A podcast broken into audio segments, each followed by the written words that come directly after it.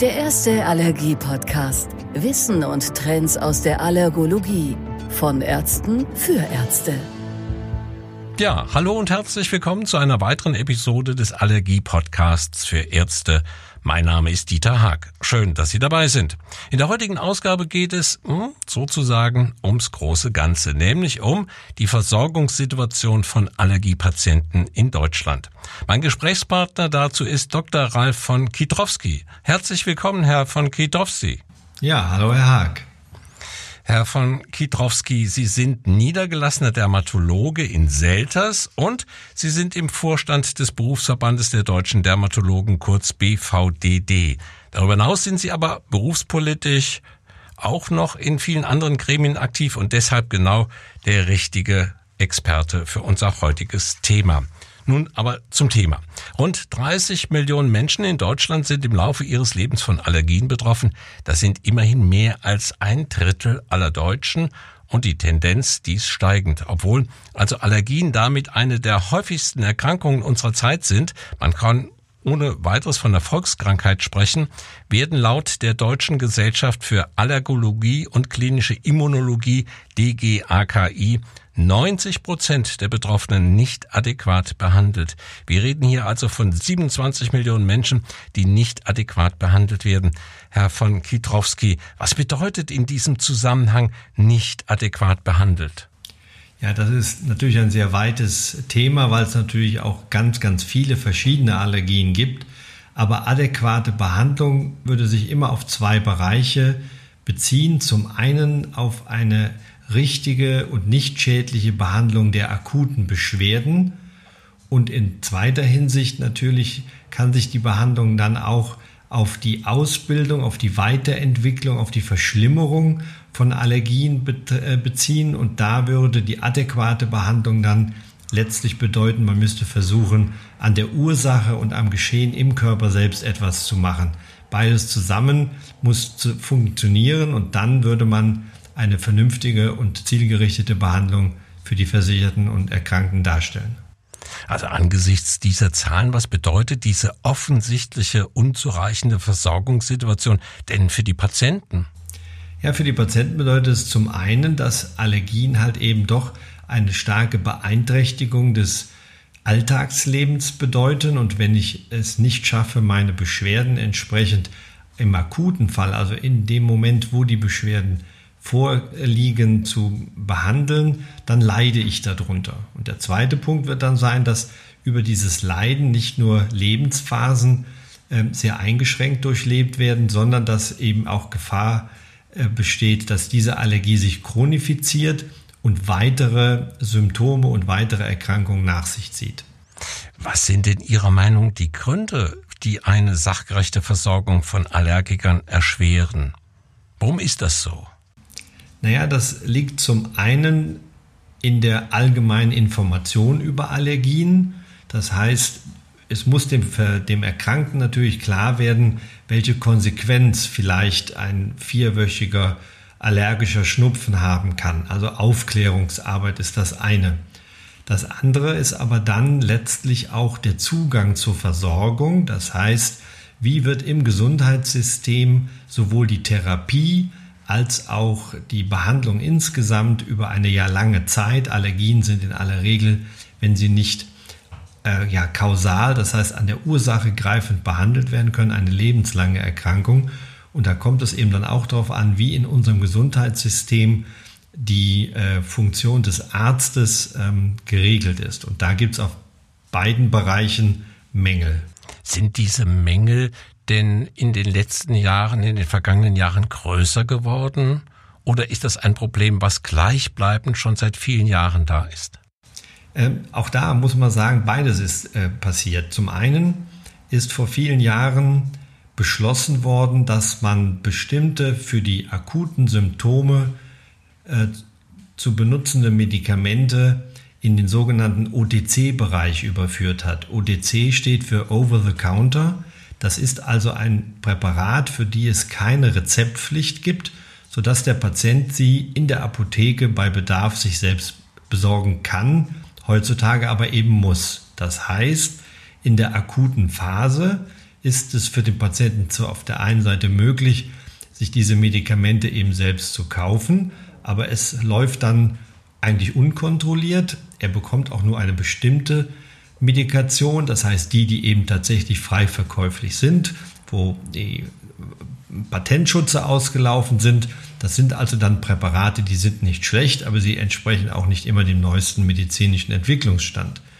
Und damit wird aber dann in der akuten Phase, wo man sagen könnte, da besteht Leidensdruck, eben auch dieser Leidensdruck zunächst mal beseitigt, was dazu führen kann, dass man dann, wenn die Beschwerden vorbei sind, den Leidensdruck eben nicht mehr hat und dann den wichtigen Schritt der entsprechenden Diagnostik, also der Abklärung, was ist jetzt genau die Ursache, eben nicht durchführt. Und wenn ich das nicht mache und einfach nur auf das nächste Jahr mit Beschwerden warte und dann wieder behandle, dann wird nicht genau nachgeschaut, was jetzt eigentlich der Grund für meine Beschwerden ist und ob eben dann auch in diesem Falle eine kausale Therapie eingeleitet werden kann. Also der Gang zum Allergologen wird dadurch ein Stück weit ja, seltener gemacht und viele Patienten kommen dann eben erst nach einer sehr langen Krankheitsphase über Jahre und Jahrzehnte, wo dann auch die therapeutischen Aussichten, zum Beispiel dann mit einer Immuntherapie, mit einer spezifischen Immuntherapie, mit weniger Erfolgsaussichten begonnen werden, weil einfach viele Jahre einer Allergieverstetigung verpasst werden. Das wäre so der eine Punkt. Und der andere Punkt ist eben, dass man im Bereich der, der Gesundheitspolitik versäumt hat, diese Volkskrankheit auch entsprechend sozusagen mit Ressourcen und mit ähm, ja, Finanzen zu unterstützen.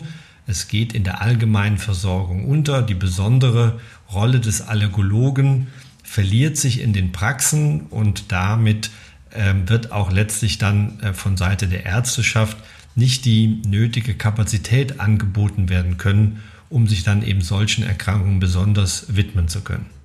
Wir haben von Patienten gesprochen, wir haben von Ärzten, von Behandlern gesprochen. Ich möchte auf eine ganz andere Richtung noch. Äh, unter den einer unzureichenden beziehungsweise nicht leitliniengerechten Behandlung leiden natürlich in erster Linie die Patienten, haben Sie auch gerade gesagt, aber das muss doch auch letztlich volkswirtschaftliche Auswirkungen haben. Lässt sich denn der volkswirtschaftliche Schaden der unzureichenden beziehungsweise nicht leitliniengerechten Behandlung von Patienten mit allergischer Rhinitis beziffern? Gibt es da eine Größenordnung? Also wir wissen, dass das sicherlich extrem hohe Summen sind, die man aber jetzt im Einzelnen nur ganz schwer erfassen kann. Es sind häufig einfach nur diese, diese kurzfristigen Einsparungen, die generiert werden, indem halt eben Patienten nicht zum Arzt gehen, werden eben auch Medikamente eingespart. Es ist heute so, dass tatsächlich der Blick der Krankenkassen immer auf sehr kurze Zeiträume gerichtet ist. Über viele Jahre ist es extrem wichtig, äh, dass man einen möglichen Zusatzbeitrag für die Versicherten vermeidet. Also schaut man eben auch nur auf die Arzneimittelausgaben in ein, zwei oder drei Jahresetappen. Die Allergie ist aber eine chronische Erkrankung und wenn es jetzt tatsächlich bei allen Patienten nur eine mehr oder weniger zwar beeinträchtigende, aber für ähm, Augen und Nase gegebenenfalls ähm, zutreffende Erkrankung bliebe, dann wären sicherlich die Kosten eher in einem Bereich zu suchen, wo halt eben Produktivität am Arbeitsplatz oder bei Kindern Konzentrationsmängel in der Schule zu beklagen werden. Und das kann man finanziell jetzt erst einmal nicht so genau abbilden, wie hoch dann der Schaden ist. Wir wissen aber, dass bei 40 Prozent der Allergiker die Allergie sich nicht nur verstetigt, sondern von den oberen Atemwegen sich häufig dann eben auch auf die Lunge auswirkt. Und dann wird es über die Zeit tatsächlich auch volkswirtschaftlich da medikamentös entsprechend teuer, weil dann diese Patienten Asthma entwickeln und das ist dann eine Erkrankung, die auch mit Hospitalisation, also mit Krankenhausaufenthalten, mit Reha-Maßnahmen und mit vielen anderen Medikamenten und Folgeerkrankungen einhergeht, sodass dieser Schaden auch dann wirklich merklich ist. Sie können halt jetzt nur nicht genau berechnen, wie das eine gegen das andere sich auswirkt. Da existieren kaum wirklich ähm, verwertbare Zahlen, denn Sie können einen Produktionsausfall durch eine Arbeitslosen- oder eine Arbeitsunfähigkeitsphase in der Allergiezeit schlecht äh, in irgendwelche Zahlen fassen. Da fehlen die übergeordneten Daten. Ich habe ja eingangs schon gesagt, Sie sind auch Vorstandsmitglied des BVDD, des Berufsverband der deutschen Dermatologen und in dieser Funktion setzen Sie sich auch aktiv für verbesserte Rahmenbedingungen in der Patientenversorgung ein.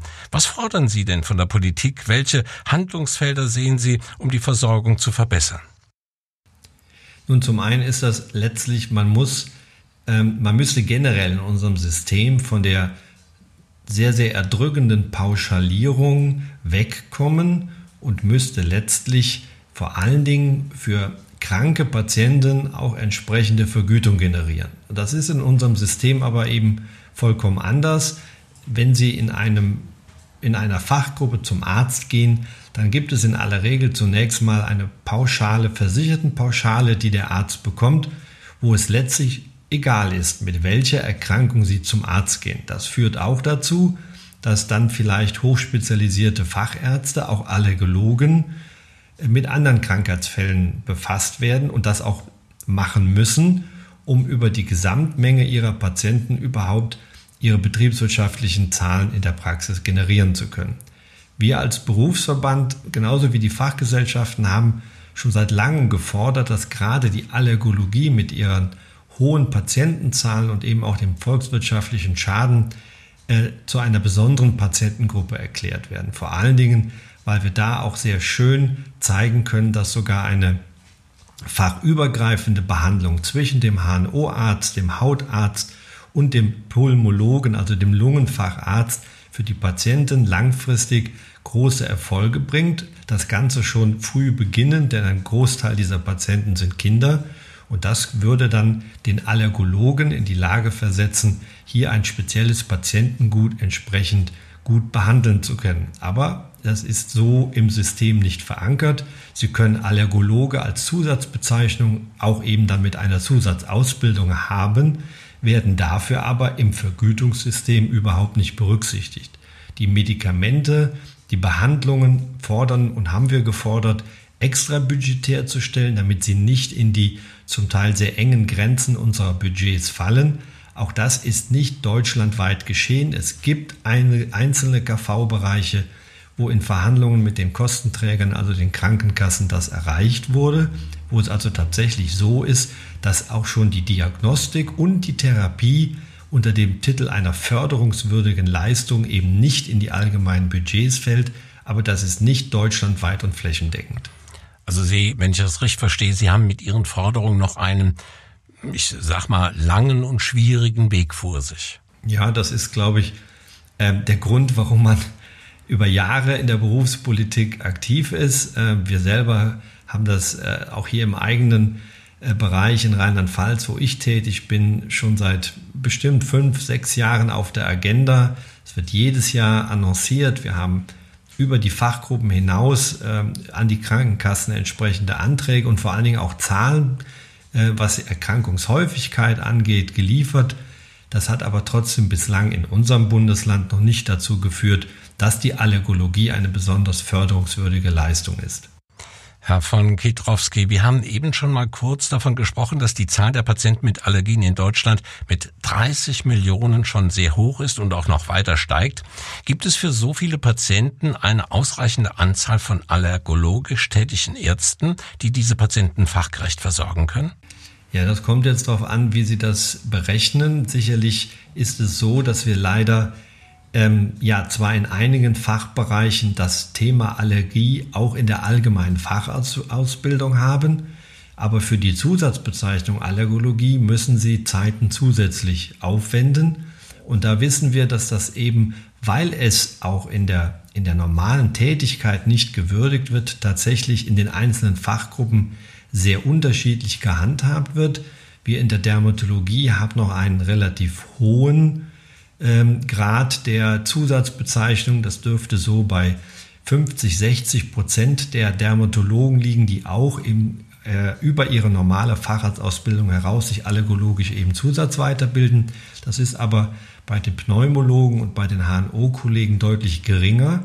Und es fällt dann auch für den Berufspolitiker oder für die Fachgesellschaften zunehmend schwer, junge Kolleginnen und Kollegen eben für eine Verlängerung ihrer Ausbildung zu begeistern, wenn sie schon während der Ausbildung eigentlich hören und sehen, dass das in keinster Weise gefördert wird, was für das Praxisschild ist, aber für das, für das betriebswirtschaftliche Auskommen in der Praxis keine Rolle spielt. Da ist die Motivation dann natürlich geringer und häufig ist es so, dass man dann eben die Allergologie-Weiterbildung innerhalb des Faches zunächst mal als ausreichend ansieht und eine zusätzliche Ausbildung eben nicht in jedem Falle dann ähm, durchgezogen wird. Denn unsere Facharztausbildung dauern ja schon viele, viele Jahre.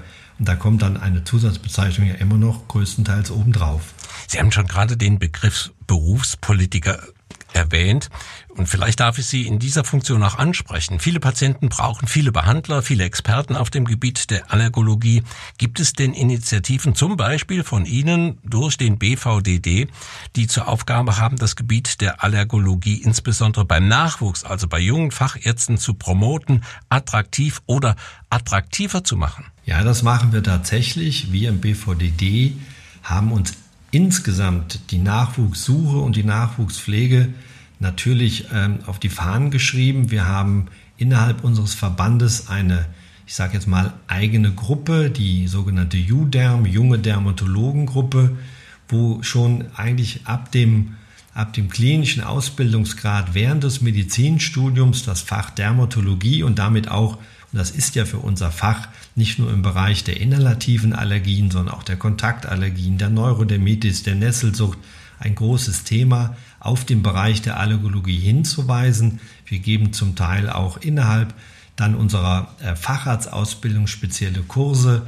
oder bieten eben jungen Niedergelassenen in Praxistippseminaren Möglichkeiten an die Hand, sozusagen die Allergologie dann, auch wenn sie manchmal eine brotlose Kunst zu sein scheint, in der Praxis zu organisieren. Wir sind als Allergologen im Fach ja auch in der Lage, eigene Labordiagnostik anzubieten, sodass man für den Patienten dann eine Rundumversorgung, wie sie notwendig ist, von der Diagnostik über die Therapie entsprechend anzubieten. Also wir machen das tatsächlich bei uns im Verband eben ab dem Studienbeginn, also ab den klinischen Semestern und haben auch Kurse für die, die dann in der Facharztweiterbildung zum Dermatologen sind um da dann also nochmal mit den äh, Fachgesellschaften, also insbesondere der DGAKI, dann den Schulterschluss zu bilden und diese Kollegen dann auf diese Besonderheit in unserem Fach auch hin auszubilden. Also Sie sind, Sie groß und klein geschrieben, sind schon sehr aktiv, weil es ja doch ein sehr spannendes, ein sehr weitgreifendes und ein sehr interessantes Fach ist.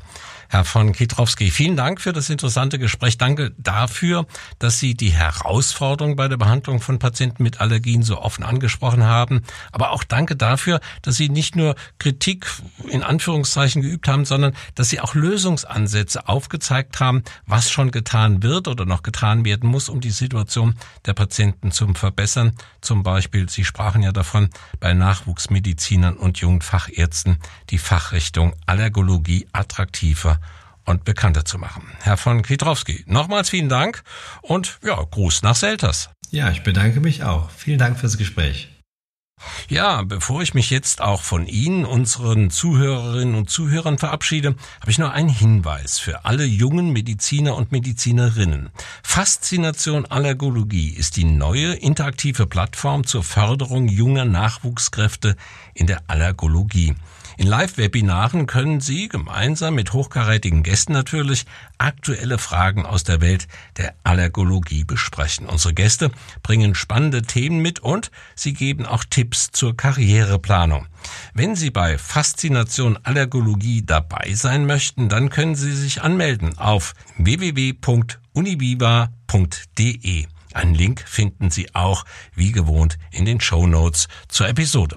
Jetzt aber herzlichen Dank fürs Zuhören. Danke, dass Sie dabei waren. Ich hoffe, es hat Ihnen gefallen und Sie sind bei unserer nächsten Episode des Allergie-Podcasts für Ärzte auch wieder dabei. Tschüss und auf Wiederhören. Bis bald, Ihr Dieter Haag.